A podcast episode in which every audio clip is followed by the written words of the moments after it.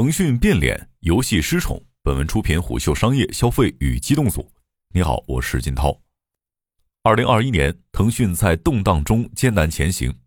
三月二十三号晚，腾讯控股公布了二零二一 Q 四及全年财报。数据显示，二零二一年全年腾讯营收五千六百零一点二亿元，同比增长百分之十六；净利润一千二百三十八亿元，仅同比增长百分之一。事实上，二零二一全年财报是腾讯近十年来净利润增幅最低的一年，营收增速持续放缓，盈利水平同比下降，说明躺赚的腾讯也陷入了增收不增利的泥潭。市场以此窥见了大象转身的隐忧，唱衰腾讯的声音自然又多了起来。透过财报，我们可以看出腾讯基因正在重组。首先，腾讯的第一生产力正悄然从游戏业务变为金融科技及企业服务业务。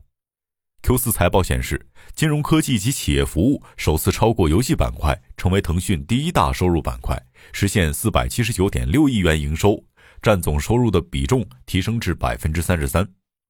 要知道，二零一九 Q 一，腾讯首次单独披露金额科技与企业服务板块收入数据时，当季该板块收入为二百一十七点八九亿元，占整体营收的百分之二十五点五，而网络游戏板块占比则为百分之三十三。不过，自2015年，腾讯就开始布局产业互联网。经过2018年内部的“九三零”变革之后，腾讯更是明显加快了拥抱产业互联网的速度。即便此后短期业绩承压，腾讯仍在保持对战略业务和科技创新的持续投入。事实上，在互联网深耕多年的腾讯，已经将触角渗透近三十多个互联网行业，势力版图上密布着九千余家合作伙伴，是互联网最强大的两股派系力量之一。对此，新财富杂志曾在此前的文章中总结道：“通过近年五千亿到六千亿元规模的投资并购，腾讯与阿里巴巴分别构筑了十万亿市值的生态圈，五年间膨胀了十倍。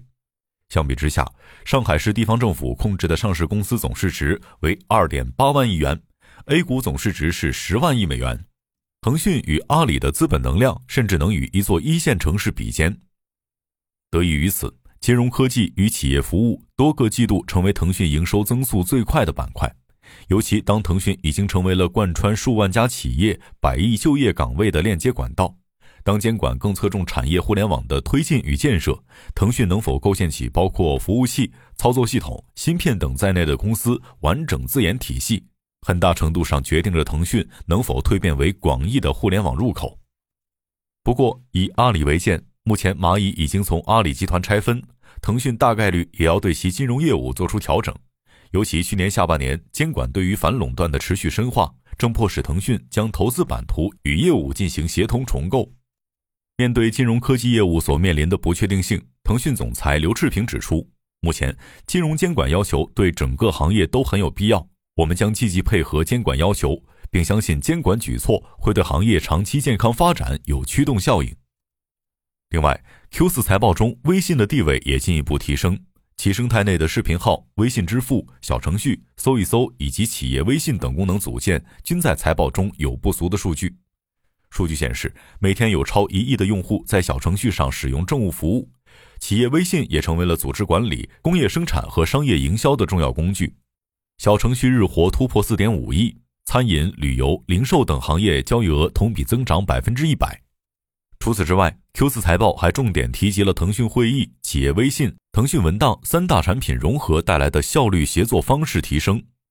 一位港股分析师对虎嗅表示，从财报表现来看，未来腾讯值得期待且唯一有看点的就是微信的商业化加速。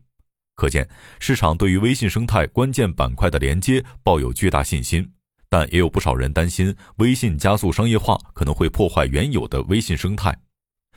拥有金融科技及企业服务业务时，腾讯的游戏业务正在失宠吗？在过去很长一段时间，腾讯的游戏业务从研发到渠道都有着不可撼动的市场地位，所以市场对其预期的最大盈利点也是游戏业务。然而，原神以一己之力撕开了传统渠道的防线，正在重塑渠道格局。尤其是二零一九年版号政策全面实施之后，游戏过审数量骤减。游戏产业由粗放发展迈入精品化存量竞争，好作品的市场号召力正在逐步削弱传统渠道的统治力。此前很长一段时间，流量效能放大了手机厂商的渠道优势。然而如今，传统渠道躺赚模式产生的收益越来越低了。源于此，仅去年一年，腾讯就投资或增持了八十家游戏厂商，让整个行业为之侧目。这背后既有基于阿里、字节等竞争对手加大游戏领域投资布局的对冲，也有提前布局新锐力量，防止再错失爆款的审慎。毕竟，米哈游的《原神》、阿里的《三国志战略版》、莉莉丝的《万国觉醒》纷纷放弃了传统应用商店，并获得空前的成功。这在一定程度上印证腾讯正在丧失对渠道的绝对统治力。更深层次的隐忧在于，腾讯正在丧失嗅觉，没能看到游戏风向改变的本质，所以腾讯才会短期内密集在游戏领域地毯式扫货，试图用资源解决问题。另一方面，二零二一年七月二十二号，游戏版号核发按下了暂停键后，至今七个月没有任何新的版号过审。在这样的背景下，只要版号审批没有最新进展，市场上任何唱衰的声音都会让喜欢游戏的资本感受到危机，进而引发连锁反应，导致游戏概念股开始踩踏式集体下跌。股价下跌也反映到了腾讯 Q 四季度的财报中。其中，腾讯本土游戏市场的收入为二百九十六亿元，环比减少百分之十二。腾讯对此解释称，主要是由于现有几款游戏的收入下降，以及第四季度为保护未成年人采取了额外措施。手握《王者荣耀》《金铲铲之战》及《英雄联盟》手游等爆款 IP 的腾讯尚且如此，其他游戏厂商去年的日子只会更难。尤其去年下半年，监管对于未成年保护及防沉迷的持续加码。六月一号修订后的《未成年人保护法》实施。八月，国家新闻出版署下发关于进一步严格管理、切实防止未成年人沉迷网络游戏的通知。这无疑让游戏厂商如履薄冰。毕竟，防沉迷新规出台后，其已经成为了关乎一款游戏生死的绝对红线。鉴于此，腾讯也在 Q 四财报中将未成年相关数据单独拎了出来。可以看出，腾讯游戏中未成年人收入的流水进一步下降。国内未成年人游戏流水占比下降至百分之一点五。早在去年 Q 三财报电话会上，马化腾便表示，在本土游戏市场，我们通过行业领先的全面合规措施，显著减少了未成年人的游戏时长和消费，营造更健康的游戏环境。翻译成大白话就是，腾讯在持续加大防沉迷投入之后，发现未成年人的钱不赚也罢，毕竟其对于国内游戏流水大盘贡献也就几个点。按照腾讯游戏的用户基数，能在一年时间内将未成年流水和时长降低这么多，至少能说明两点：一方面，腾讯游戏对未成年人防沉迷力度不小；另一方面，腾讯游戏的未成年人防沉迷措施确实起到了作用。不过，腾讯海外游戏业务仍然保持着增势。第四季度，公司海外市场游戏收入为一百三十二亿元，同比增长百分之三十四。而且，在国内游戏市场日趋饱和的情况下，海外市场已然成为国内游戏厂商寻求增量的新战场。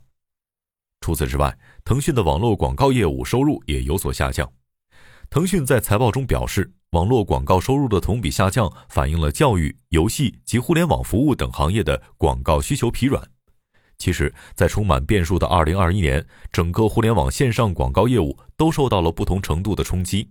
中关村互动营销实验室和普华永道联合发布年度报告，数据显示，二零二一年中国内地互联网广告收入增速跌至个位数。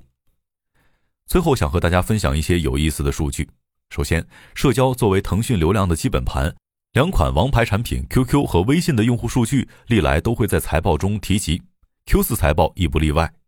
截至二零二一年十二月三十一日，微信和 WeChat 合并月活账户数为十二点七亿。同比增长百分之三点五，QQ 移动端月活跃账户数五点五亿，同比下降百分之七点二。虽说微信基本盘在无限接近中国网民上限的前提下，依旧保持持续渗透，无愧于第一国民级应用。然而，也要看到 QQ 作为第一款横跨八零、九零、零零后的社交产品，其在移动互联网浪潮中沉浮二十三年，仍跻身 TOP 级应用前列，更为不易。产品经理判官对此的判断是。QQ 定位更接近于备胎。首先，做社交区隔是 QQ 目前存在的最大价值。其次，因为微信实名制管控太强，QQ 比微信更适合满足一些办公、灰色地带之类的需求。因此，目前看，QQ 做好陌生人社交，既是自身的竞争力，也是微信的护城河。人们惊叹于微信崛起的速度和如今惊人的体量，但 QQ 的优势在于其经过二十三年的传承，基因里依然流淌着小步快跑、锲而不舍的微创新闯劲儿。其次，财报还披露了处置京东集团股份的收益达七百八十二亿元。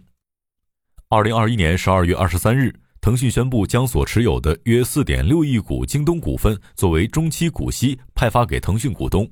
派发完成后，腾讯持有的京东股份占比将从百分之十七降至百分之二点三。腾讯总裁刘炽平也将卸任京东董事。一方面，随着监管部门反垄断工作的持续深入，此前阿里巴巴和腾讯分庭抗礼的两强投资格局开始明显弱化。以腾讯为例，先是其主导的斗鱼、虎牙合并被叫停。接着被要求取消音乐独家版权，然后核心的游戏业务也迎来了强监管。另一方面，随着新能源、硬科技等产业备受热捧，腾讯也在慢慢改变其投资策略。据天眼查数据显示，二零二一年腾讯的重点投资领域除游戏外，还包括云服务、大数据、集成电路、医疗健康等硬科技赛道。最后，还有一组常常被外界津津乐道的数据，则是腾讯员工薪酬。截至去年年度，腾讯拥有约十一点三万名员工，年度总酬金为九百五十五点二三亿元。据此推算，腾讯员工人均月薪资达到七点零五万元。早前有消息称，腾讯对外招聘计划正在紧缩，部分事业群开启优化。刘志平回应称，过去行业是竞争驱动型，投入较大，现在相比短期收益，大家更关注长线业务发展。尤其是对营销成本、运营成本和人力成本的优化。对此，一位互联网从业者指出，本质上还是成本与收益的综合考量。在狂奔的年代，加班可以跑得比别人更快，加班带来的收益盖过了成本的投入。然而，互联网红利殆尽后，单纯的时间堆叠对业务产生的边际收益越来越低，突破也越来越不易，甚至难以盖过全员加班的成本。商业洞听是虎嗅推出的一档音频节目，精选虎嗅耐听的文章，分享有洞见的商业故事。我是金涛，下期见。